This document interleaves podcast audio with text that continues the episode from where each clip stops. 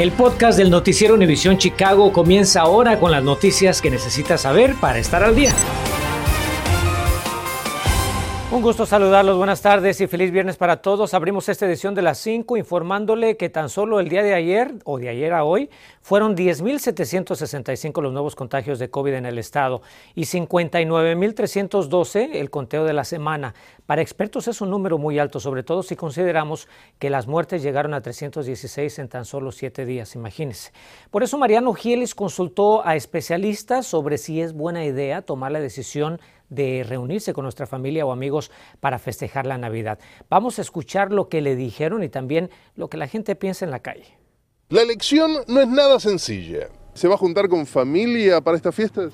Pues estamos viendo, teníamos programado, pero con la nueva, el Omicron que viene, da miedo. Igualmente, como dijo la, jefa, igualmente, con precauciones, todos estamos vacunados y su distanciamiento, todos, todos, todos es que la pandemia sigue presente en nuestras vidas y parece que a este ritmo continuará entrometiéndose en el día a día por largo rato más. Ya se habrá enterado por este noticiero que los primeros casos de la variante Omicron fueron descubiertos en Chicago y en el condado de Cook.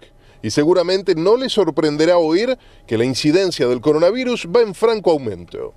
El promedio de casos diarios en Chicago para la pasada semana asciende a los 1.035 y la tasa de positividad se ubica en el orden del 4.5% según los datos más recientes del portal de la ciudad. ¿Qué debería ser una persona responsable para estas fiestas? Pues de entrada, usar el sentido común, afirman los expertos. Si tiene algún tipo de síntoma como fiebre, tos seca, estornudos y más aún pérdida del olfato y problemas para respirar, pues olvídese de celebrar y busque asistencia médica. Caso contrario, en este momento, Mariano, se está recomendando que si están completamente vacunados y no están enfermos, que se reúnan. Si hay personas que no estén vacunadas en la familia, que están invitando para la reunión familiar, no tengan vergüenza de pedirles un examen de, este coronavirus antes de entrar a la reunión. Arrancamos entonces las fiestas con polémica, doctora. ¿Me va a generar alguna pelea entre familiares? ¿Cómo, cómo evitamos esas peleas, doctora? Diciéndoles que esto es una medida para ayudar a proteger a las personas que más queremos. A propósito, seguro habrá oído que ayer se cumplió un año del inicio del programa municipal de vacunación contra el COVID y que se han aplicado 4 millones de dosis a unas 2 millones de personas. Pero los latinos seguimos desproporcionadamente retrasados. Apenas el 58% de los miembros de nuestra comunidad en Chicago está totalmente inmunizado. Peor aún están en las áreas suburbanas del condado de Cook, donde el 54.6% de los latinos se ha dado apenas una dosis de las vacunas disponibles. Así que si quiere cumplirle el deseo a las autoridades para estas fiestas, ponga el hombro. Se lo agradecerán también los adultos mayores de su comunidad y todas las personas vulnerables al COVID que se crucen el camino. Felicidades. Mariano Gielis, Noticias Univision, Chicago. Gracias a Mariano. Y la importancia de vacunarse es evidente, especialmente hoy que comienza la mayor temporada de viajes por avión en toda la nación. La Administración de Seguridad en el Transporte dice que solamente ayer revisó a más de 2 millones de pasajeros en los aeropuertos del país, imagínense. La agencia estima que unos 21 millones de personas volarán entre el 23 de diciembre y el 3 de enero. Las aerolíneas creen que el mayor tráfico aéreo será entre hoy y el próximo jueves. Ahí tiene ese dato. CPS también toma medidas contra la pandemia y anuncia un nuevo plan de contingencia. El Distrito Escolar de Chicago dijo que enviará 150 mil pruebas caseras de COVID a estudiantes en barrios con bajos niveles de vacunación. Todos esos alumnos deberán hacerse la prueba el 28 de diciembre y enviarla al laboratorio ese mismo día para detectar cualquier caso positivo de COVID antes del regreso a clases el 3 de enero, que es muy importante. CPS reiteró que todos los niños mayores de 5 años son elegibles para la vacuna contra el coronavirus. Hablando de escuelas de CPS, anuncian una inversión de 28 millones de dólares para mejoras a cinco de ellas. La Junta de Educación de Chicago dijo que los recursos provienen del financiamiento de incremento de impuestos, que se le conoce en inglés como TIF. Los otros tres planteles están en los barrios de Westtown, East Garfield Park y Austin. Entre los planteles favorecidos están la primaria Irma Ruiz en La Villita y la academia Eric Solorio en Gage Park, dos de las nuestras. Dándole seguimiento a las amenazas que se hicieron contra las escuelas del área de Chicago para realizar actos violentos hoy. Le queremos contar que afortunadamente la jornada transcurrió con normalidad. Las autoridades no reportaron incidentes de consideración en ninguno de los planteles educativos de la región. Ayer varios distritos escolares, incluidos CPS, notificaron que tenían conocimiento de la intimidación divulgada por redes sociales, como le informamos puntualmente. La policía ya había dicho que las amenazas de ataques escolares no tenían fundamento advierten de una serie de robos a licorerías en el norte de la ciudad. La policía dice que el último atraco ocurrió durante la madrugada en la cuadra 1800 oeste avenida Montrose. Los delincuentes reinventan eh, ventanales para llevarse cajas, registradoras, licor, cigarrillos y cualquier otro artículo a su alcance. La recomendación para estos negocios es mantener funcionando en todo momento sus sistemas de videovigilancia. Muy importante interponen cargos contra un individuo por casi matar a golpes a un bebé. Carlos Martínez, de 26 años, fue finalmente capturado ayer por el equipo de persecución de fugitivos luego del ataque ocurrido en noviembre. El inculpado fue acusado de intento de homicidio y asalto agravado contra un niño de apenas cuatro meses de nacido. El abuso fue descubierto cuando el bebé fue hospitalizado por trauma encefálico.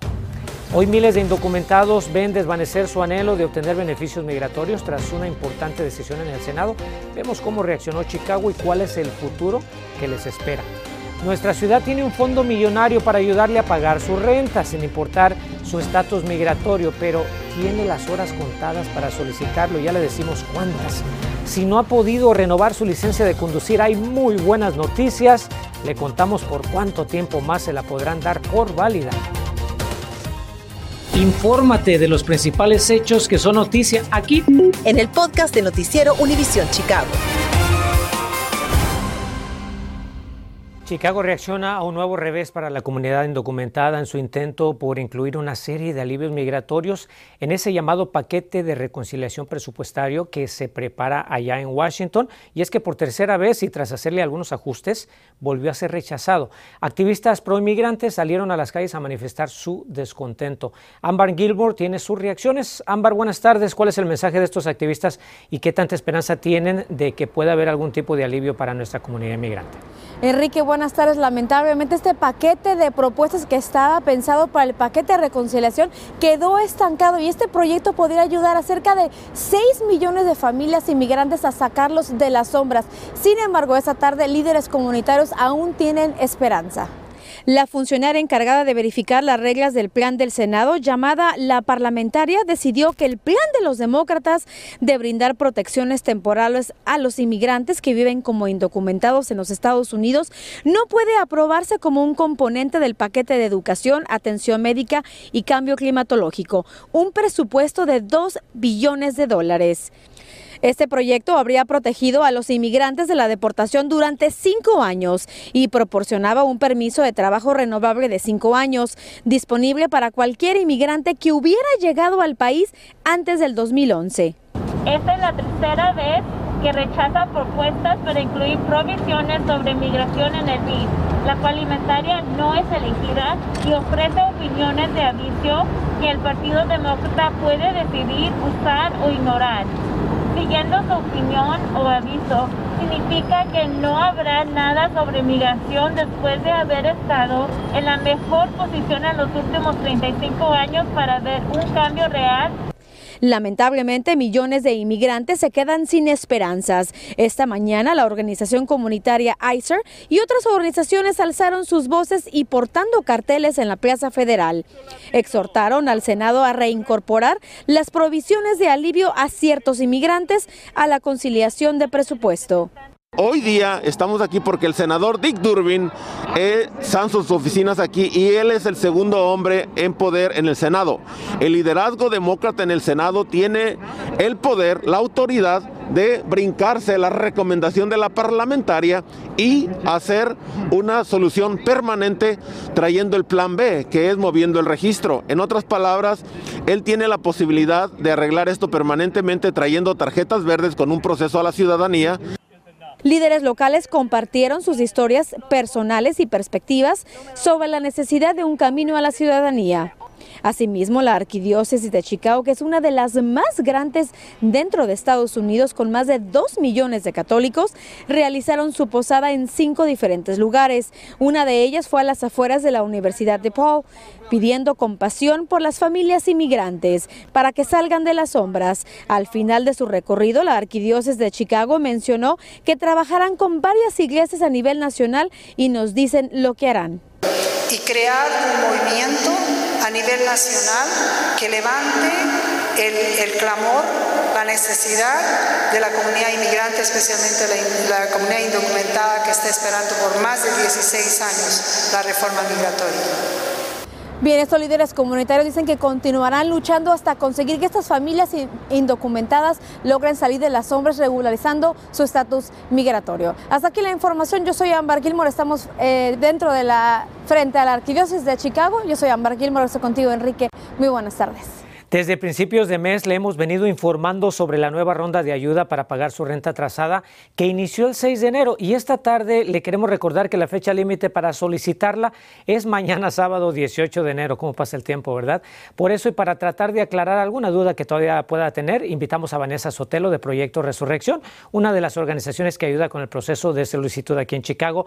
Vanessa, gracias por estar con nosotros. ¿Sabemos cuánta gente hasta el momento ha solicitado esta nueva ronda de ayuda?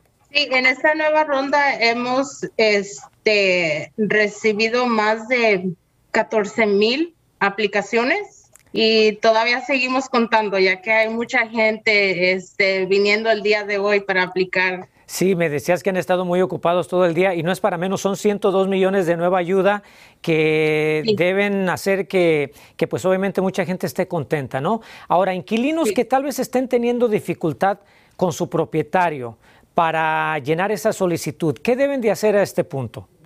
Los inquilinos este, pueden venir a nuestra restricción para ayudarles a aplicar. Este, tienen que ir a la página de web a www.chicago.gov um, slash renthelp y este, le pide unos cuestionarios para verificar de que sean elegibles para el programa. Eh, ya después de que hayan eh, llenado las preguntas, este, le pide su información personal, este, le pide que sube uh, documentos de renta, documentos de ingresos, documentos de identificaciones. Ok, entonces los inquilinos pueden ir a llenar la solicitud solos, no, no necesitan sí. al, al, propietario. Y bueno, le quiero no. recordar a nuestra audiencia ese código de barra que ven abajo en su pantalla, si apuntan su cámara de su teléfono celular, los lleva directamente a una guía de recursos que preparamos especialmente para ustedes. Ahí, de hecho, encuentran el enlace para que puedan eh, llenar esta solicitud de la cual habla Vanessa. Reitérale a la gente, Vanessa, qué tipos de documentos, a, aparte de los que ya mencionaste, deben de tener listos para la solicitud. Sí, bueno, um, muy importante traer sus uh, documentos de identificación, um, ya sea ID, consul, uh, matrícula consular, pasaporte, este, uh, comprobante de domicilio, si su identificación no tiene el domicilio actual, verificaciones de ingresos, eh, verificación de renta y también el programa estamos ayudando para ayudarles a pagar las utilidades, ya okay. sea el internet, um, el gas y el, la luz. Este, nos tendrían que entregar el documento más reciente para poderles ayudar a pagar eh, esos biles. Si su licencia o identificación del INO están vencidas, le tenemos muy buenas noticias. Mucha atención, por favor, porque la Secretaría del Estado extendió hoy la validez de estos documentos hasta el próximo 31 de marzo. La agencia dijo que esta extensión es necesaria ante el gran volumen de trámites pendientes atrasados por la pandemia. Los interesados en renovar su licencia o identificación pueden hacer una cita visitando el sitio ilsos.com .gov y le recuerdo que hay mucho más en nuestra aplicación. Si le gustan las posadas, me imagino que sí, ya le decimos dónde se está llevando a cabo una en estos momentos y en donde además regalan juguetes, abrigos y hasta canastas de comida. Continuamos con el podcast del noticiero Univisión Chicago. Bueno, vamos a despedirnos con imágenes de la posada de la Cámara de Comercio de la Villita. Vea usted, el evento comenzó a las 3 de la tarde y seguirá hasta las 6 en la Plaza Manuel Pérez Jr. en el 4345 este calle 26. Por si vive cerca y quiere darse una vuelta, le quedan algunos minutos. La tradicional celebración navideña de México incluye piñatas, música, comida, dulces y hasta la visita de Santa Claus. Además, las familias están recibiendo juguetes, abrigos y canastas con alimentos. Y con esas bonitas imágenes nos despedimos. Gracias. Aquí nos veremos a las 10. Buen provecho. Gracias por escuchar el podcast del noticiero Univisión Chicago.